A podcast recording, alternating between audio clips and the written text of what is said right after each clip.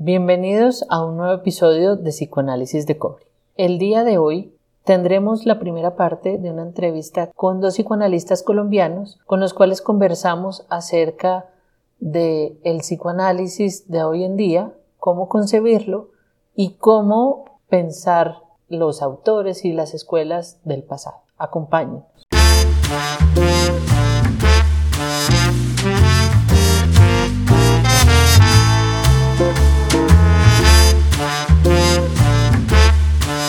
De la serie El o los psicoanálisis llega el episodio 10, Pluralidad en el psicoanálisis actual.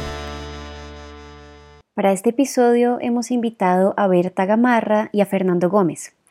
Berta es psicóloga de la Universidad Católica de Lima, es psicoanalista, miembro titular de la Sociedad Colombiana de Psicoanálisis, didacta, supervisora y docente del Instituto Colombiano de Psicoanálisis. También es psicoanalista de niños y adolescentes y full member de la IPA. Fernando Gómez, por su parte, es médico egresado de la Universidad del Rosario, psicoanalista, miembro titular de la Sociedad Colombiana de Psicoanálisis y docente del Instituto Colombiano de Psicoanálisis. También es full member de la IPA.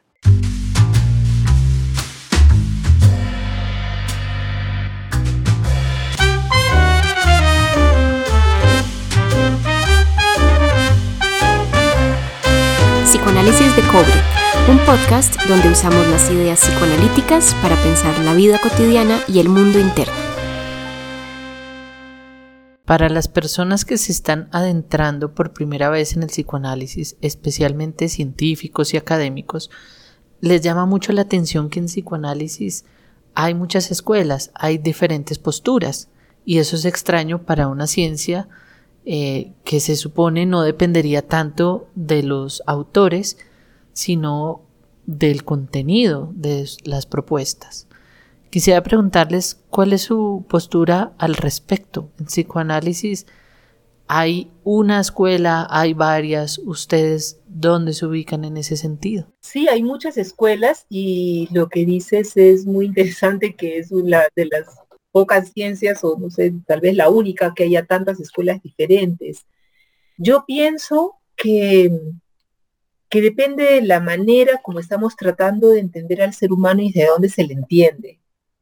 Eh, acá en, nuestra sociedad colombiana de psicoanálisis no es que profesemos una escuela en particular. Creo que nos, nos esforzamos en presentar las diferentes escuelas y los diferentes modos de pensamiento. Y luego cada persona se va acomodando a lo que más le gusta, a lo que más le cuadra, a lo que más encaja tal vez con su forma de ser o con su forma de ver el mundo. Pero a la hora de la verdad uno ahí mira y en el fondo, pues cuando uno vuelve a leer a Freud, uno ve que tanto los bionianos como los winnicottianos, como también los lacanianos, como las escuelas del yo, como diferentes tipos de, enfoques, están basados en lo mismo. y yo pienso que lo que tenemos que enseñar y lo que tenemos que practicar en el consultorio con los pacientes es una manera de entender profundamente a esa persona que tenemos delante. Cuando uno tiene la pregunta de qué le pasa a esta persona, por qué está sufriendo, por qué le está pasando lo que le está pasando, después viene otro nivel de comprensión que es la teoría, que, que uno no hace teoría cuando está con el paciente, cuando uno está con el paciente lo escucha uno hace teoría cuando después emplea esa historia clínica para escribir un trabajo y a veces para justificar o para adaptar o para presentar esa teoría y decir, miren, por ejemplo, este paciente, si soy bioniana, entonces este paciente aquí la dificultad para pensar o el elemento alfa, lo puedes decir de esa forma o lo puedes decir de otra forma más como más, más Winnicott, como acogiéndolo más para que pueda entender. En fin, yo pienso que lo principal sigue siendo por qué sufre el ser humano, lo principal sigue siendo encontrar lo que está reprimido al mejor estilo freudiano, llenar los huecos de, de, de, lo que no se pudo representar tempranamente porque no había imágenes, ni había palabras, ni había forma de entender, pero que ahora en la edad adulta, viendo los problemas que se ocasionaron a raíz de esa cosa, digamos, traumática de la primera infancia, sea un hecho traumático o muchos, o un trauma de muchas situaciones repetidas, que la persona ahora pueda entender y darle palabras y darle un espacio en su vida, eso es lo que hacemos. Los, yo creo que eso es lo que define ser psicoanalista, más allá de cualquier teoría a la que nos podemos adherir posteriormente. Bueno, yo quisiera decir, tengo una posición personal en el sentido en que yo no llamaría al psicoanálisis una, una ciencia. Yo pienso que el psicoanálisis se piensa científicamente, usa el método científico para entender muchas cosas, pero el psicoanálisis es una práctica, es un arte, es una disciplina. Ahora, tiene un objetivo terapéutico. Yo no justifico que nadie se encierre con otra persona a profundizar en su vida si no tiene un fin terapéutico. Con un fin solamente investigativo, no creo que eso sea ético. Yo creo que el aporte fundamental de Freud no fue su teoría sobre el inconsciente, sobre la sexualidad infantil, sobre la transferencia. Eso es fundamentalísimo, pero no es el aporte central.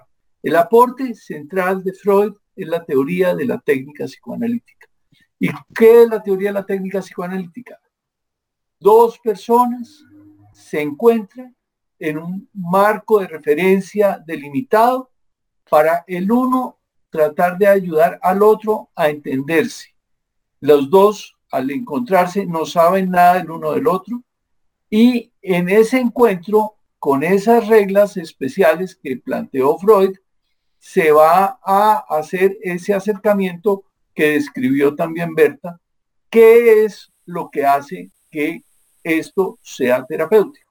La teoría viene después. Si uno infunde un credo, un dogma teórico dentro de la terapia, es un fracaso. Eso creo que complementa un poco lo que dice Berta, pensando cada uno a su manera. Berta tiene su forma de pensar, yo tengo mi forma de pensar, mi forma de practicar el psicoanálisis depende también mucho de mi forma de ser personal. Berta lo hará a su forma de ser personal y después, eh, cuando teorizamos, cuando reunimos en la sociedad a dialogar sobre temas psicoanalíticos, encontramos puntos comunes y puntos divergentes. Creo que muy interesante porque han tocado puntos que nos hemos estado preguntando Julio y yo también. Incluso esa pregunta que aparentemente es tan básica, pero no lo es, de ¿es ciencia el psicoanálisis? ¿Es arte el psicoanálisis? ¿No? Eh, y creo que han ido respondiendo una pregunta que es importante para mucha gente y es, ¿qué sí es psicoanálisis? Eh, digamos, sí, ¿qué, qué, tienen en común estas distintas teorías para ser llamadas sí psicoanalíticas? Me gustaría preguntarles que podrían definir como no psicoanalítico, que no es, porque es algo que también hemos pensado. Eh, tuvimos una, experiencia personal, Julio y yo, de haber leído un, un informe que decía, se le aplicó al paciente terapia cognitivo-conductual y psicoanálisis holístico reconstructivo. Entonces pensábamos, bueno, este speaker psicoanalítico, ¿cuándo se puede poner? ¿Cuándo no? Entonces, ¿qué no es psicoanálisis? Bueno, voy a empezar al revés. Para mí, psicoanálisis es todo lo que tiene que ver con el descubrimiento del inconsciente. Cuando ya, cuando, cuando pasas con una persona de lo externo, de, de las cosas objetivas que le suceden, al mundo interno, al por qué le suceden, estamos en psicoanálisis. Todo lo que no reconozca una motivación interna inconsciente, diríamos, que no es psicoanálisis. Pero para hacer psicoanálisis tiene que haber una, un, un algo dentro de ti, un delinco, de, de un mundo no conocido que hace que se pueda representar. Y les voy a poner un ejemplo. Estaba justamente ahorita con una chica que me decía cómo ha recorrido el camino de psicoanálisis, que no ha sido muy largo, llevamos eh, casi vamos a cumplir un año y, venía por un tema físico que la estaba atormentando y ha habido a todos los especialistas y, los especialistas no. Hasta que alguien le dijo, esto no es de médico, esto es psiquiátrico, busca terapia. Y me dice, cuando yo vine, pues sí, eso desapareció, pero yo, yo vine por ese problema, no vine porque yo pensaba que hubiera algo, vine porque me dijeron que hiciera terapia. Pero me dijo algo muy interesante, es que le, y yo sufría, me dijo, pero es que yo no sabía que yo sufría. Y eso me parece que es psicoanálisis. Cuando una persona que está sufriendo un problema físico que le altera su vida de, con otras personas y pasa a descubrir que ese problema tiene que ver con algo que le ha pasado desde adentro, me decía, pude sentir un montón de sentimientos que yo tenía, pero que yo no sabía que estaba sintiendo. Eso es psicoanálisis, porque es el descubrimiento de esa parte desconocida de la personalidad que mucha gente no reconoce. O sea, si vamos a una terapia cognitiva conductual, no les interesa que hay dentro de esa caja negra, interesa la conducta, interesa que el niño responda en el colegio, interesa que la persona tenga buenas relaciones con nosotros. ¿Por qué no las tenía? No me importa, pero que las empiece a tener la, posición nuestra es que sí nos interesa por qué, no para quedarnos en el pasado y decir, mira, lo que pasa es cuando tú eras chiquita, te maltrataron tanto en tu familia, estos padres desgraciados que tú tuviste, y quedarnos en ese pasado, no para eso. Muchas veces los pacientes de pronto se sorprenden porque nosotros volvemos al presente mucho. Decimos, oye, pero ya, o sea, a ver, sigue adelante con tu vida, esto te pasó atrás, venga, vamos a entenderlo, pero tienes que seguir adelante con tu vida, eso ya pasó. Ahora nadie te está persiguiendo, ¿sí? Podemos analizar todo lo que quieras cuando te persigue, pero sabes que tus amigos, tu pareja en este momento no te están persiguiendo. Los perseguidores están dentro de ti, eres tú el que te persigues. Ahí estamos en psicoanálisis. Cuando volvemos a poner el acento en lo que está haciendo la persona consigo misma aquí y ahora que esa es la crítica que se le ha hecho mucho al psicoanálisis falsa, como un prejuicio de que nos quedamos en el pasado, en el diván en que, que de chiquito querías acostarte con tu mamá y matar a tu papá, y eso es todo. Es mucho más que eso. Entonces no sé si... Yo, voy a, yo quiero tomar otro, otra perspectiva. Tú preguntaste qué es psicoanálisis y qué no es. Y yo creo que hay un punto central ético fundamental. El psicoanálisis y el encuentro psicoanalítico tienen unos parámetros éticos absolutamente centrales y yo hacía énfasis en que debe ser terapéutico. El momento en que el psicoanalista adopte una conducta no ética, es decir, que se salga de los parámetros de respeto, en los parámetros de que la relación debe ser en abstinencia, que el encuentro es exclusivamente para que la persona venga a verse a sí misma, que yo no anteponga como psicoanalista mis intereses a los del paciente. En ese momento el psicoanálisis deja de ser. El psicoanálisis tiene una premisa absolutamente fundamental y central, y es la búsqueda de la verdad el momento en que el psicoanalista le dé paños de agua tibia, le dé palmadita en la espalda, le dé consejitos, está en un campo que no es psicoanalítico. Berta lo dijo muy claramente, aquí venimos a ver un componente muy importante de su esencia, que usted y yo lo conocemos, pero que juntos lo podemos conocer, que es toda esa dimensión inconsciente. La mente podemos hacer la metáfora con el iceberg. La parte consciente es la puntita. El entrar, ahondar en esas razones, en esas vivencias, en esos traumas, en esas preconcepciones que la persona no sabe de sí misma, es lo que es hacer psicoanálisis. Y el compromiso como psicoanalistas es con esa otra persona dentro de todo el respeto a toda su dignidad, dentro de un pacto que se hace entre paciente y analista de que esa persona le va a autorizar a que le diga lo que con toda sinceridad el analista piensa de ella.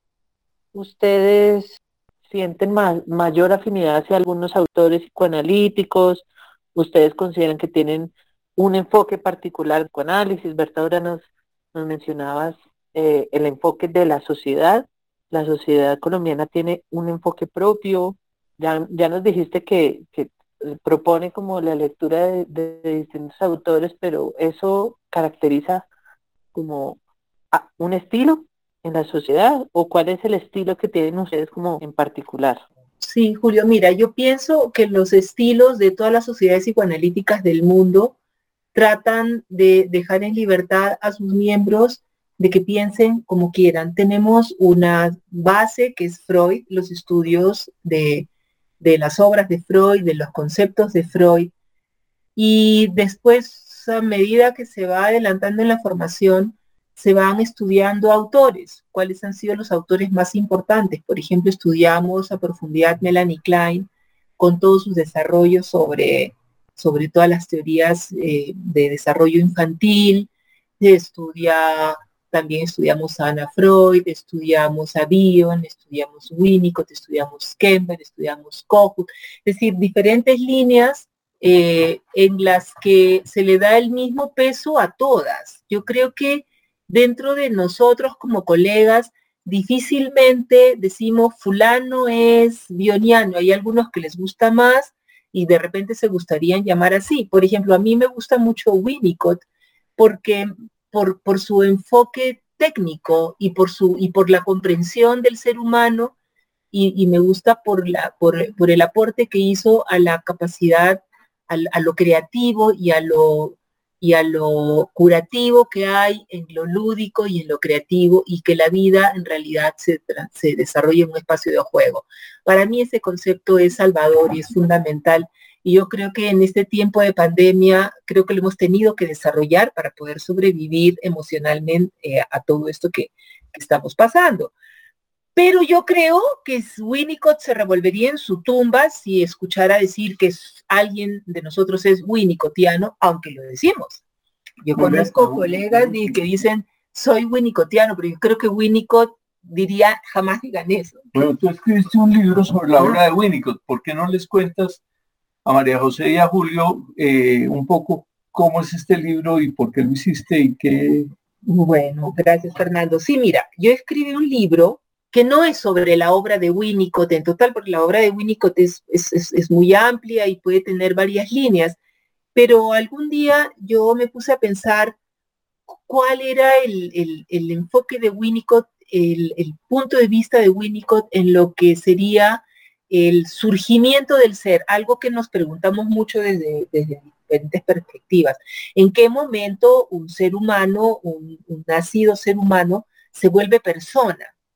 se vuelve una persona, un sujeto pensante que interactúa con otros y desarrollé una línea basada en, hice una articulación, escogí varios textos de Winnicott que a mí me parece que contaban una historia. Los reuní para que cuenten la historia de, de dónde surge el niño, de dónde surge el ser, el ser, el, ser persona, eh, y que es dentro del espacio de intersubjetividad que se desarrolla entre el niño y la madre, en un espacio de juego, en un espacio de ilusión, para poder empezar a desarrollarse. Si no se da ese espacio de ilusión, ese espacio donde el niño crea el mundo y en el momento en que el niño, el bebé puede crear el mundo, es cuando empieza la creación de su ser. Es un momento mágico.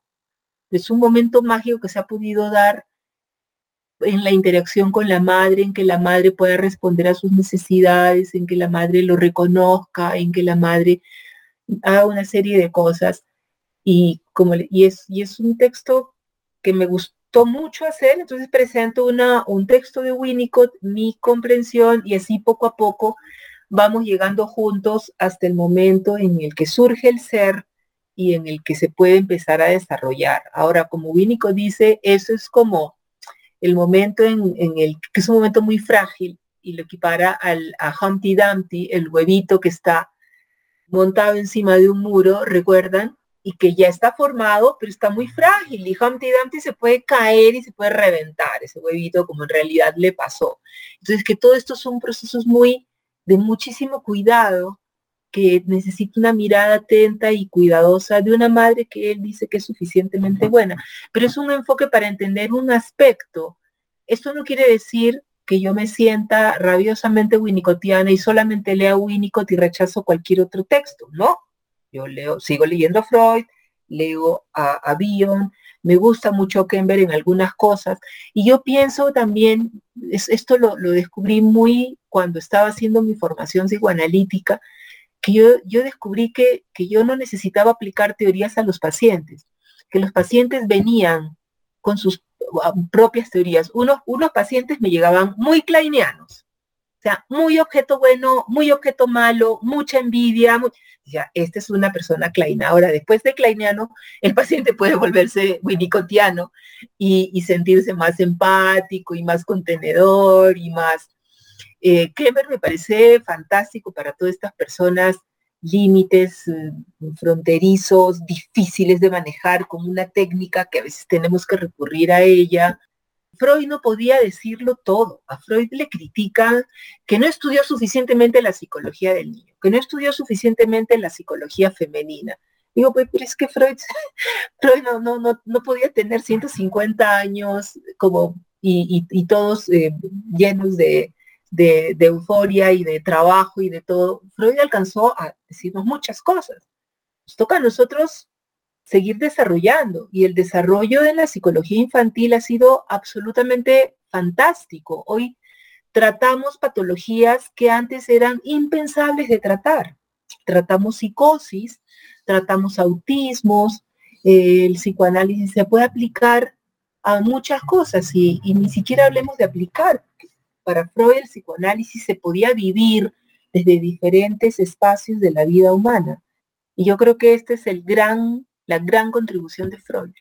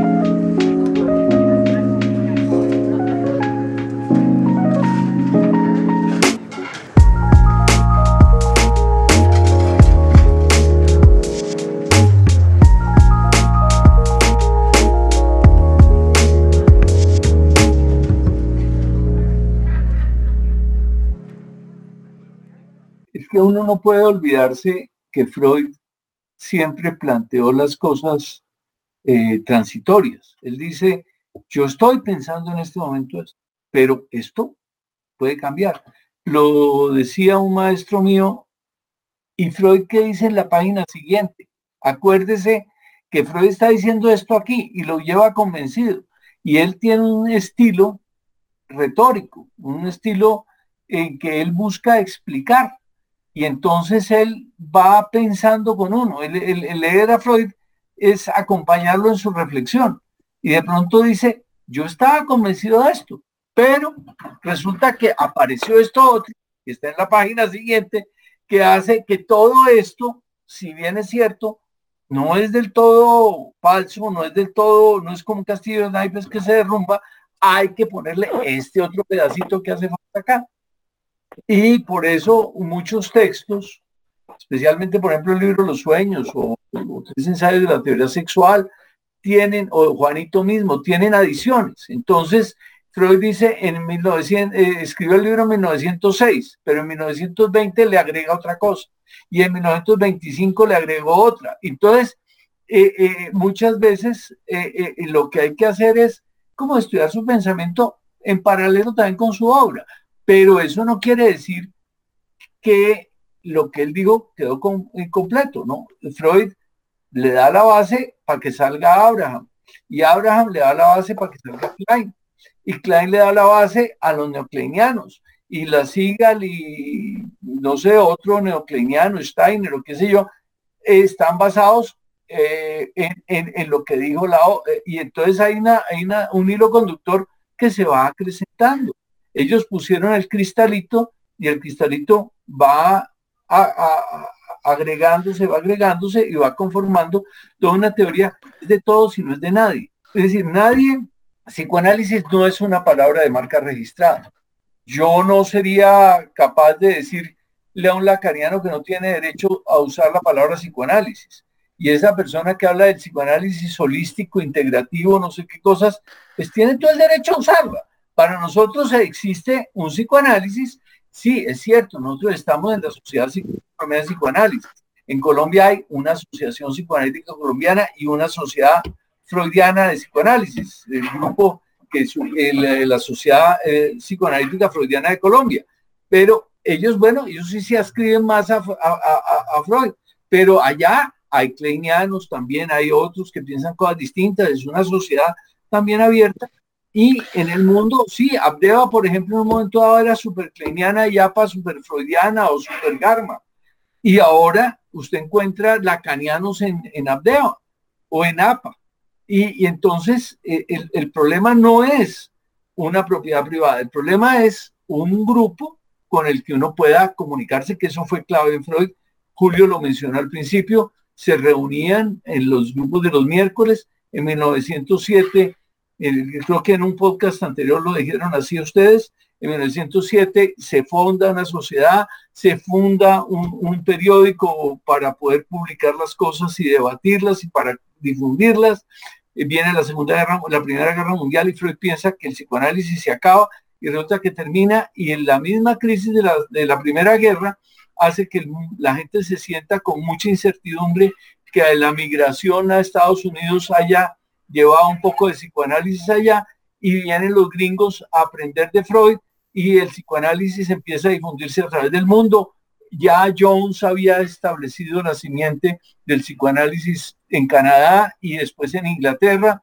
Lleva Jones a Melanie Klein para que le trate a sus hijos, porque lo, la llevó originalmente fue para que, para que tratara a sus hijos en el año veintipico y, y eso hizo todo ese desarrollo brutal de la sociedad británica que a, ver la polémica con los anafroidianos, lo que dijeron es hagamos unas discusiones.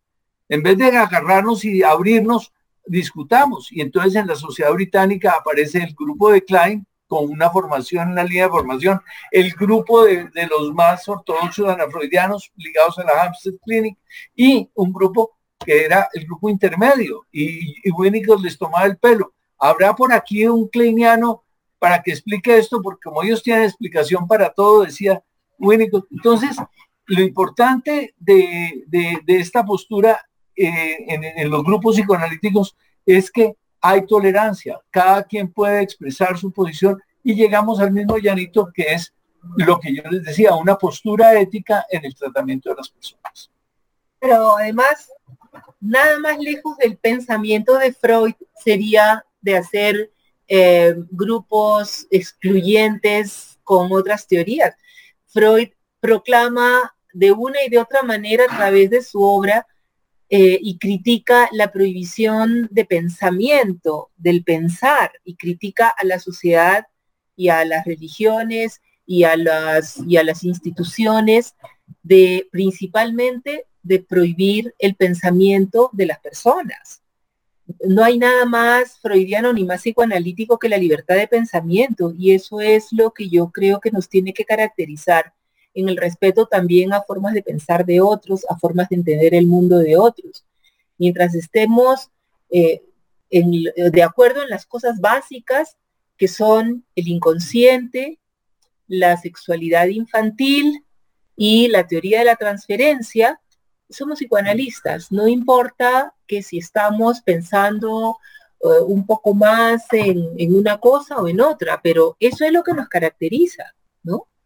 Ahora, como dice Fernando, pues Freud, Freud puso las bases de una teoría que él mismo fue desarrollando. Eso no quiere decir que se equivocó al principio, sino que vio una cosa, después vio otra cosa, porque la, gran contribución de Freud al, al conocimiento del mundo fue descubrir que el ser humano tiene una parte inconsciente Y eso fue un gran descubrimiento y una gran decepción también, una, una, un golpe al narcisismo humano que creía que todo lo tenía bajo control. Y para muchas personas actualmente que creen que todo lo tienen bajo control, Freud diría hoy, con esto del COVID, diría, no, se equivocaron una vez más, nadie tiene todo bajo control. Y tú que crees que eres el dueño de tu destino, anda a mirar a ver qué fuerzas inconscientes te hicieron que escogieras un hombre igualito a tu papá que odiabas.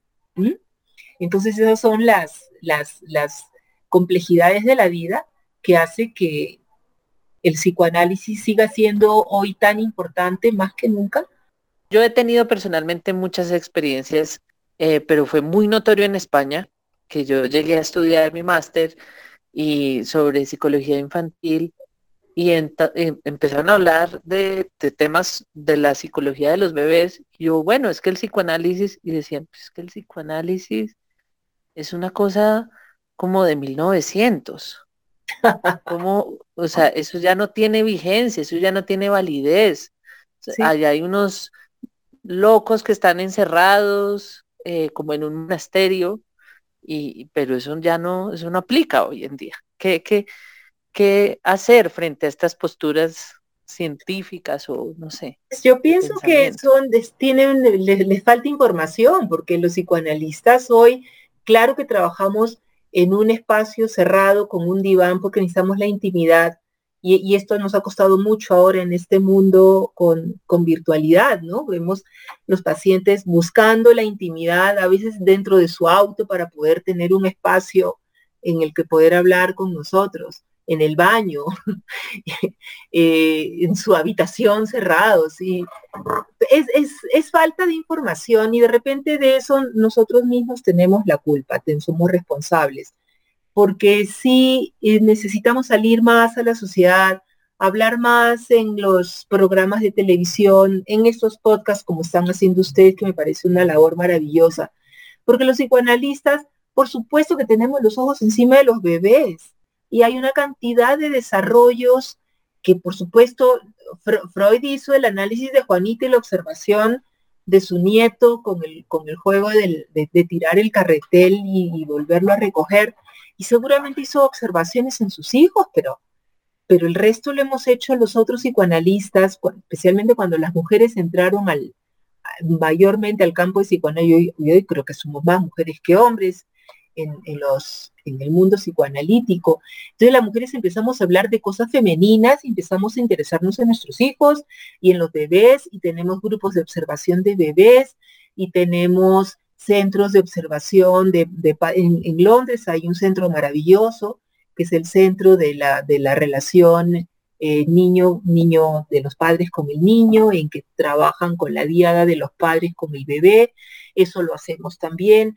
Eh, yo he trabajado en unidades de, cuidado de bebés prematuros, de cuidado intensivo de, prematuros, y es maravilloso lo que, lo, que, lo que pasa con estos niños cuando, están cuando la madre está conectada con ellos, cuando la madre está al lado de la, incubadora, ahí mirándolo, el bebé gana peso, empieza a reaccionar. Yo vi bebés prematuros de seis, nacidos a los seis, seis y siete meses, eh, observé las reacciones cuando escuchaban la voz del papá o de la mamá que llegaba a verlos. Es, esos desarrollos son maravillosos. Entonces, los que piensan que estamos como en un monasterio fuera del mundo, pues de repente sí deberíamos estar más afuera y participar más, pero creo que lo estamos haciendo. Estamos cada vez más y, nos, y estamos en los colegios, y estamos en las universidades, y estamos en los hospitales psiquiátricos, y estamos en, en la odontología también, los, todos los desarrollos odontológicos, también tengo escrito un, libro sobre psicología para odontólogos. Hay, hay, muchos campos en los que tenemos que estar presentes y yo creo que poco a poco vamos entrando, pero espero que ya no seamos esos seres raros metidos en una cueva con un diván. En la sociedad últimamente hemos estado haciendo actividades eh, dirigidas al público en una forma amplia y hemos estado haciendo eh, actividades como Cineforo. Los invito entre otras cosas este jueves entrante hay un cineforo muy lindo sobre una película española maravillosa que se permite observar muchas cosas psicoanalíticas. Yo he estado dictando un curso que lo he titulado Leyendo a Freud, en que estamos cumpliendo ya la sesión 19 y vamos a tener una segunda edición ahorita en el segundo semestre, en que hemos seleccionado textos y eh, el principal conferencista he sido yo, pero también ya estuvo Berta, va a estar Luis Fernando Orduz y vamos a pronto invitar a otras personas en las que en esa, en esa charla, que también ya la había eh, eh, elaborado con el grupo que tenemos de estudio hace bastantes años, ¿cuántos años ya? ¿Cuatro, Julio? Como tres años o cuatro que tenemos, y ya habíamos... como tres. Tres años eh, ya habíamos, eh, algunos de estos temas los había tocado en ese grupo de estudio con esa filosofía. Simplemente el, eh, ver qué dice Freud y sobre eso generar una discusión libre y espontánea. Y esto lo estamos haciendo y tengo una persona que está en Chile, una en México, otra en Venezuela, otra, y, y gracias a la virtualidad, pues creo que eso nos ha facilitado tener, como están haciendo ustedes ahora con este medio también de, difundir las cosas. Entonces, claramente la idea no es eh, hacer una prédica del libro como si Freud fuera la Biblia, sino simplemente ver cómo está y, por ejemplo, ver cómo se vive hoy las cosas. Por ejemplo, en la charla que yo di sobre eh, eh, psicología de las madres, análisis del yo, lo ilustré con lo que ha pasado en el Capitolio en Estados Unidos, de cómo una masa se desborda y todo esto, y esto cómo cumple muchos de los planteamientos que describe Freud, que no los describe totalmente él, sino toma también de otros autores y genera todo un planteamiento sobre cómo funciona la masa y cómo se desarticula o cómo se cohesiona. Y entonces, esta idea no quiere decir que Freud sea la, última palabra sobre el tema de las masas, pero la articulé también con Ortega y Gasset y con otros autores, y, se discute y se charla en una forma abierta y cada quien toma lo que le suene y lo que no, pues lo discutirá.